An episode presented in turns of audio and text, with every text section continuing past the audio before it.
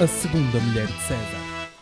Bem-vindo a mais um episódio do podcast A Segunda Mulher de César. O meu nome é Rui Mesquita e hoje temos uma novidade importante. É? Já ouviram a introdução diferente deste, deste podcast e desde já deixar o meu agradecimento um, ao meu grande amigo Frederico Correia, que uh, para além de ser meu amigo é meu primo e fez a gentileza de produzir esta introdução belíssima e que uh, irá acompanhar o, o, podcast daqui em diante, uh, tanto no início como no fim, por isso ainda vão ouvi-la outra vez, não tenho que puxar para trás para ouvir, tenham calma, ouçam-me só falar durante alguns minutos e depois irão ouvir novamente essa belíssima intro que o Fred desenvolveu.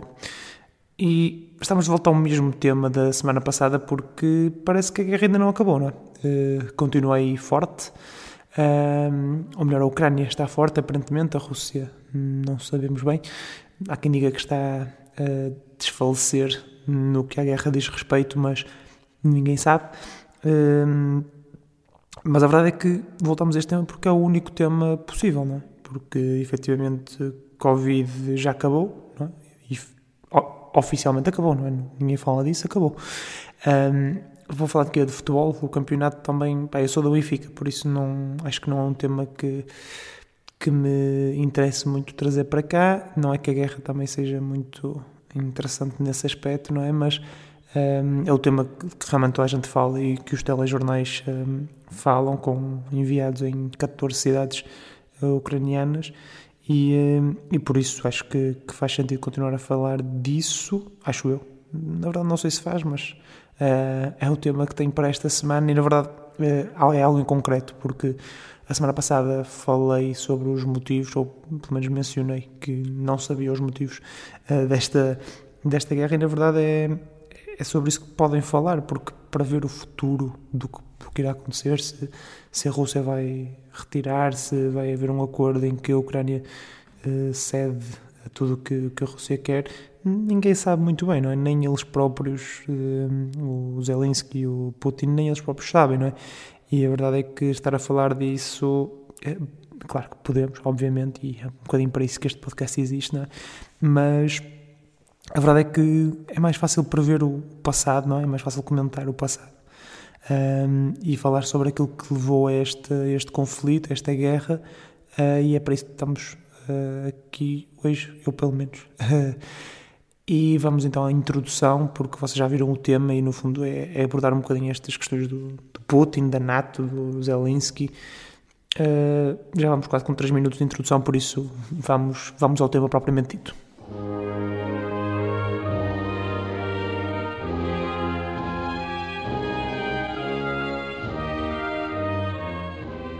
Falar dos, dos Epá, está com, está com um eco engraçado. Este episódio acho que vai ficar engraçado. Desculpem de voltar um bocadinho à introdução, mas uh, acho que vai ficar engraçado este episódio com o eco. Depois também podem dizer-me se, se acharam uh, incomodativo ou não. Mas uh, incomodativo é realmente esta guerra, não é? E repararam aqui esta ponte magnífica que eu fiz para regressar ao tema, mas falando dos motivos, claro, o, que é o principal motivo chama-se Vladimir Putin, não é? Ele está sendo está a ser um, pintado como, como um vilão nesta história toda e porquê? Porque efetivamente é, é um vilão. Um, a verdade é que todas as, todas as ações que tomou estão totalmente erradas. Eu acho que nada se pode apontar como certo naquilo que, que Putin tem feito nos últimos, nos últimos tempos, não é? Desde a invasão, desde não respeitar um corredor humanitário para, para retirar pessoas, desde uh, tentar negociar de má fé com, com, com uma comitiva ucraniana. E a verdade é que uh, é condenável tudo isto, e, e apesar disso, há razões, há factos que podem ter levado a este tipo de atitudes, e isso não é desculpar os factos, ou seja, tentar explicar e falar sobre aquilo que levou até este ambiente não invalida uh, que, que as ações sejam totalmente condenáveis e que não façam qualquer sentido. Ou seja, uh, não sei se alguém do PCP está a ouvir, mas se calhar pode ser por aqui um bocadinho o discurso que deveriam ter, porque efetivamente há motivos e um deles poderá ser a NATO, e já iremos falar disso, uh, para, para Putin tomar este tipo de atitudes, mas não é uma justificação, ou seja, é, uma, é um motivo, mas não uma justificação. Não sei se isto uma explicação, mas não uma justificação. Ok. Uh, não sei se, se faz sentido o que eu estou a dizer, ou seja, são há factos, há coisas que ajudam a explicar aquilo que Putin fez, mas que não justificam o, o que ele fez. Viram, senhores do PCP? Não, não custa nada, pois não? Uh, e pegando em algumas das coisas que o próprio PCP tem dito e que efetivamente são, são justificações que, que o próprio Kremlin e Putin dão, é a questão da NATO, esta rivalidade e esta ameaça que, que a Rússia sente da, do, da parte da NATO. E um, o que é a NATO, de forma muito resumida, para quem está mesmo uh, fora do tema e sequer pode ser importante até saberem coisas, do, de, o que dizer sobre a NATO, não é? Uh, portanto, a, NATO, a NATO é uma aliança militar, no fundo, um, criada pá, depois da Segunda Guerra Mundial para combater a iminente ameaça do comunismo soviético. Entretanto, a União Soviética. a União quê? desculpe.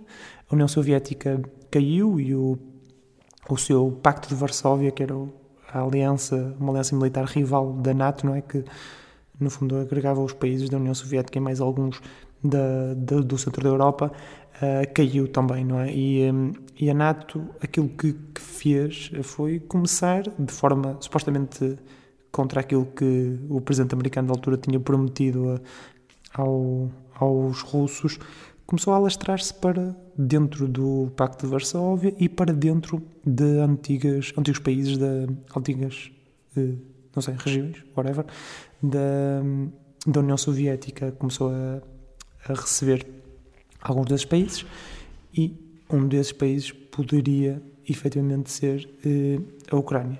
E um, com isto acaba por ser uma, uma escalada de tensão entre, entre as duas as duas potências, a NATO e a Rússia. Não sei se a NATO se pode considerar uma potência mundial, mas acaba por, por ser um aglomerado de algumas dessas potências. Um, e, e porquê é que a Rússia vê um, um, eh, esta, este avanço da NATO como, como problemático? Porque efetivamente é problemático. Uh, e podem, podem dizer mesmo isso, que a Rússia vê a NATO como uma ameaça porque é uma ameaça e estão uh, com, com a entrada da, da Ucrânia ficariam a pá, pouquíssimos quilómetros uh, da, de Moscou, da, da, Rússia em si. Da Rússia ficariam a zero porque faz fronteira, não é? Mas ficariam a poucos quilómetros do, de Moscou e, uh, mais do que isso, há uma explicação militar, geopolítica que ajuda também a explicar isso, aparentemente. Eu fui pesquisar para também dizer-vos uh, que há uma, é tipo um corredor, um, um, não é um corredor, é um cone que abre desde umas montanhas no centro da Europa até tipo, a Rússia toda, que é praticamente plano uh, em termos de, montanhas, né? E um, eh, aquilo que, que, se diz é que, efetivamente, passando daí, passando esse, abrindo esse cone, quanto mais aberto estiver esse, a posição nesse cone, mais fácil é conquistar depois para a frente, porque é uma área depois muito grande para, para, para os russos, neste caso, defenderem. E a verdade é que já com os desenvolvimentos que, que a NATO foi fazendo, com Polónias e outros países de, nessa zona, um, avançam muito nesse cone, ou seja, está muito alargada, há muita área para onde a NATO pode atacar a Rússia. E uh, se juntar um, a Ucrânia, fica ainda uma área muito maior, ridiculamente maior, e depois há a questão da, da proximidade, que é sempre uma uma questão importante nestas, nestas coisas, apesar de. Porque é sempre um paradoxo, não é? Porque dizem, ah, uh, pois, porque agora a guerra é uma guerra nuclear, ou pelo menos com ameaças nucleares, mas depois estamos preocupados com proximidades a, a Moscou, não é? Porque os soldados chegam lá rapidamente. Ah, os soldados é sempre relativo, não é? Se, se querem três ou quatro bombas nucleares em Moscou, não há nada para os soldados chegarem e conquistarem, não é? Mas, mas, mas pronto, há esse há esse medo da NATO, mas não é o único, a única justificação, não é? Porque isso aí é tudo muito bonito, uh, mas não é a única justificação, não é? é só uma proteção militar que, que o Putin quer. Há a justificação cultural e de salvar uh, populações uh, russófonas que estão a ser maltratadas e até mortas na, na Ucrânia. Isso pronto, já se provou que é, que é mentira, a Rússia já provou que é verdade. Pronto, é sempre aquela questão da, da comunicação e de. É uma guerra também de comunicação, não é? Pois há estes chavões que podem meter, atenção, porque eu estou aqui a falar, a falar mais pensamentos meus também, como, como na semana passada, mas há sempre estes chavões que vocês podem aproveitar para, para meter, não é? Isto é mais que uma guerra de armas, é uma guerra de comunicação. Acho que é, é uma frase forte e verdadeira neste caso. Hum, e já levámos essa questão da comunicação dos dois lados, mas essa questão cultural, eh, pronto, não vou explorá-la muito, vocês podem ler coisas sobre a história da União Soviética e da própria Ucrânia em si, mas há outro motivo importante que, no fundo, acaba por motivar quase todas as guerras, não é? Acho que vocês uh, podem, podem também dizer isto, que ah, digam mesmo isto, pá, é tudo muito bonito, essa justificação da NATO e justificação cultural da União Soviética, mas as guerras acontecem por um único motivo, que é dinheiro, é? E a verdade é que uh, há, uma, há uma, uma questão monetária no meio disto tudo. Uh, a NATO, a Europa neste caso, depende do, do gás russo, nomeadamente a, Alemanha depende muito do, da importação de gás russo. Um, e a Ucrânia recentemente tem mostrado ter algumas reservas de, de, gás natural que podem ajudar a resolver essa, essa dependência. E é claro que a Rússia não vê isso com bons, com bons olhos, daí ter anexado a, a Crimeia, que é uma das, das zonas onde, onde estão grande parte dessas reservas de gás natural. E outro motivo é que a Rússia neste momento depende da, da Ucrânia para fazer o gás chegar à Europa, não é? Com, com os tais uh, canais que por onde, por onde passa o gás. Há, um, há supostamente um em que não passa pela Ucrânia, o tal cenas Nord 2, não sei o quê, um, mas grande parte deles passam pela Ucrânia e a Ucrânia está, está a receber bom dinheiro por isso e há também uma, uma, um objetivo de, de pressionar a Ucrânia para que, para que esse dinheiro não vá para a Ucrânia. Uh, e a verdade é que o, este interesse económico leva, leva à guerra e é normal, é quase. Uh, é um clássico, não é? um clássico da guerra, interesses económicos e, e a própria União Europeia e, e a NATO não interviu de forma mais agressiva, porque primeiro pelo medo da guerra, uh, uma terceira guerra mundial, não é? provavelmente nuclear, uh, e também porque economicamente não quer uh, simplesmente cortar todas as relações com, com a Rússia, não é? Porque acho que seria estranho a União Europeia ou a Alemanha, por exemplo, entrar em guerra com a Rússia e continuar a comprar gás à Rússia e a Rússia continuar a vender uh, gás seria, seria estranho uh, para, para ambos os lados, não é? Por isso acho que, que não, faz, não faz todo sentido.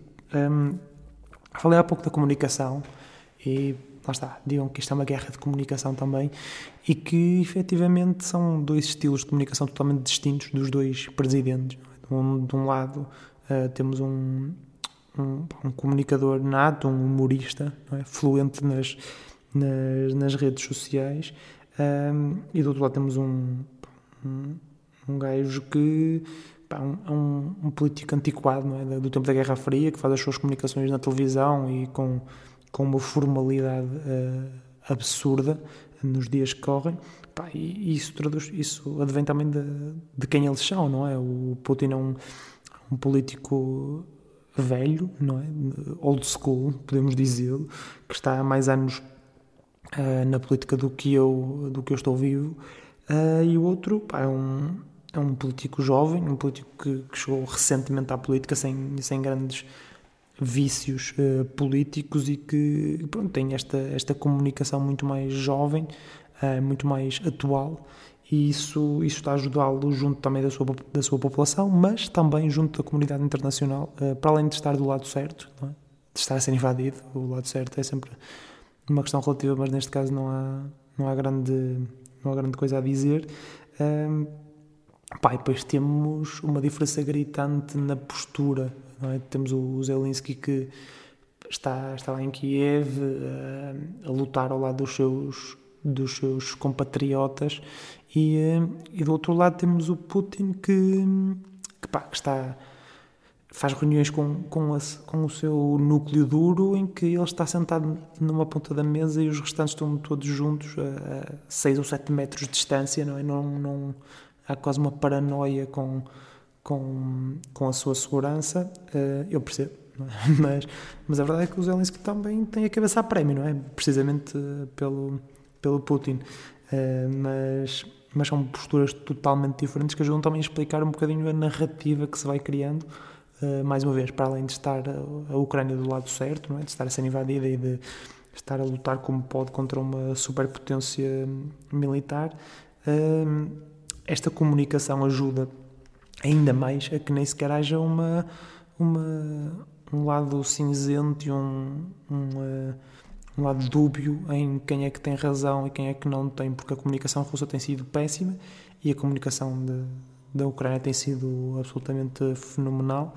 Um, e lá está, isso leva a que haja só um lado da narrativa, uh, tirando o PCP, que pronto, parece estar convencido de que a invasão é totalmente justificada porque a NATO se aproximou da fronteira com a Rússia, porque, atenção, pá, este gajo está aqui perto, mas pá, por isso vou, vou assassiná-lo para, para que ele deixe de, de estar perto. Pá, é, é, é estranho. É estranho o PCP defender isso, mas, uh, mas pronto, é o, é o que é. Pá, para terminar, eu, este episódio eu queria fazer um bocadinho mais curto, porque também não há muito mais que eu tenha a dizer sobre este tema, mas não, não poderia não falar sobre ele. Pá, são coisas que vocês podem dizer para, para acabar com a guerra. Pá, o que é que poderia acabar com a guerra? Podem ir para um, para um lado sério uh, e dizer que, que efetivamente pá, tem que haver uma, uma negociação séria, um, um lado sério, com uma negociação séria, uh, por parte do, da Rússia, porque neste momento hoje ainda saíram uh, algumas, algumas notícias de que a Rússia estava disposta a cessar fogo com algumas condições que param uh, no fundo tudo o que a Rússia queria antes de invadir, não é? Ou seja, o facto da Ucrânia estar a aguentar a invasão e a manter os russos fora das principais cidades, pelo menos de, de Kiev, não, não muda nada naquilo que, que a Rússia quer não é? Quer eh, um primeiro-ministro para a Rússia, quer que a Ucrânia mude a Constituição para não nunca mais uh, poder entrar na NATO, uh, quer que a, Ucrânia se desmilitara, desmi, pá, que uh, reduza drasticamente o seu armamento militar, e, ah, e que reconhecesse as províncias tanto da, da Crimeia como estas do, do Donbass como independentes ou uh, russas. Pá, no fundo é, é ridículo, claro que os ucranianos disseram que não e vão continuar a dizer que não a propostas dessas e acho que tem que haver boa fé dos dois lados, nomeadamente da Rússia, que é para assumir a derrota e ir embora. Ah, acho, que, acho que é isso, no fundo é isso, não é? Um, o que é certo é que aconteceu o que acontecer e isto é uma, uma frase que ouvi alguém a dizer, a citar um, um não sei, um historiador talvez, não sei, não, não faço ideia quem é que disse, mas que perguntavam, ah, eh, porque diziam não é, que mesmo a Segunda Guerra Mundial há sempre dois lados e a história vai se encarregar de, de, de fazer vencer eh, uma, uma outra narrativa. Mas há uma coisa que nunca, que nunca ninguém irá dizer da, da Segunda Guerra Mundial: é que, é, é que foi a Polónia que invadiu a Alemanha. Isso, isso ninguém vai dizer, não é?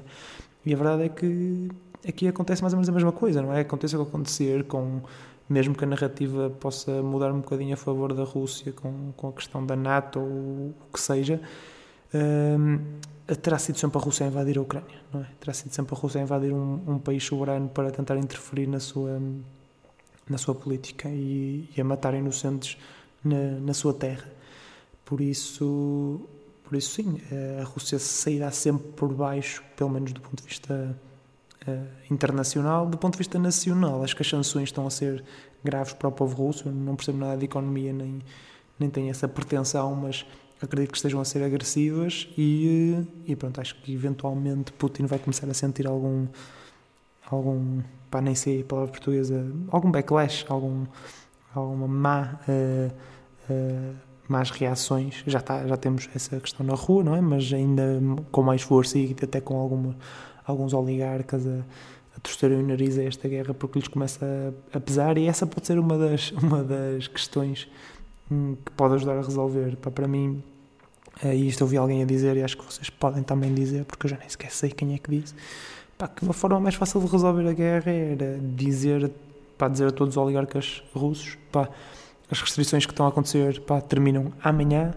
se vocês terminarem com a guerra, e ainda tem aqui um, uns benefícios fiscais na Europa.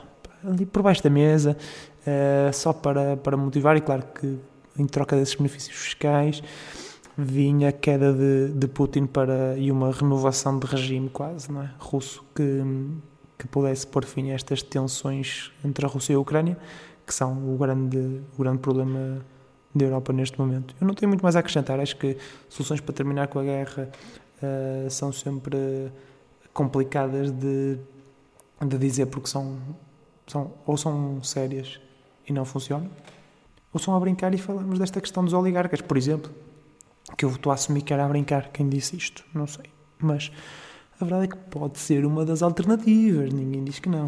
Uh, mas se tiverem mais ideias de como acabar a guerra, sejam elas sérias ou não sérias, uh, deixem nos comentários porque podem ser, uh, podem ser ideias que até, pá, não sei, imaginem que chega aos, imaginem, imaginem isto, chega aos ouvidos do Nuno Rogério. Hum? Sabem que é o Nuno Rogéiro? Chega, pá, chega aos ouvidos do Nuno Rogério. Pá, o gajo tem linha direta com o Putin e com o Zelensky, não sei se sabem disto, mas tem. Pá, o gajo está sempre a dizer, pá, as minhas fontes e não sei o quê. Pá, é diretamente o Putin e o Zelensky. Pá, ele pode marcar uma, uma, uma reunião ali em, em pá, não sei, na Baixa da Banheira ou nesse, um, desses, um desses sítios um, eh, com, com nome estranho em Portugal. Pá, vêm cá os dois, o Zelensky e o Putin, pá, com, pá, o, claro, Portugal sabe receber bem, não é? Mete sempre ali uns, uns pastéis de nata, uns, um, um cafezinho em condições. Uh, pá, e vamos, vamos ver que, que, se resolve tudo com, com, uh, com alguma ideia que, que, um de vocês possa dar uh, numa cimeira em Portugal com o Nuno Rogério a mediar as negociações entre, entre o próprio Zelensky e o, e o Putin. Para quem sabe, eles não saem de lá amigos, todos, não é? Porque tem, tem se vocês sabem, aquelas amizades que há um amigo em comum, não é? E depois acabam por ficar amigos. Pá, pode ser isso, não é? Tenho o Nuno Rogério como amigo em comum, uh, pá, vão conversando, veem que até têm mais em comum do que, do que o que achavam inicialmente e saem, saem daqui de Portugal amigos uh, e voltam à União Soviética porque eles ficaram demasiado amigos e agora há uma superpotência mundial uh, que domina toda a energia da Europa. Parece-me uma, uma boa solução quem não goste, que deixe comentários com alternativas a esta opção do, do Super Nuno Rogério. Uh, eu volto na próxima semana com um tema que prometo será diferente para tentarmos desligar também um bocadinho da, da guerra, uh, o possível pelo menos. Uh, espero que, que, voltem, que voltem comigo, agora que tenho uma introdução toda toda bonita, uh, por isso espero, espero que voltem, nem que seja para, para ouvir essa introdução. Mais uma vez, obrigado ao meu bom amigo Frederico Correia pela gentileza e pela qualidade desta, desta, desta intro e, como prometido, vamos ouvi-la novamente a partir de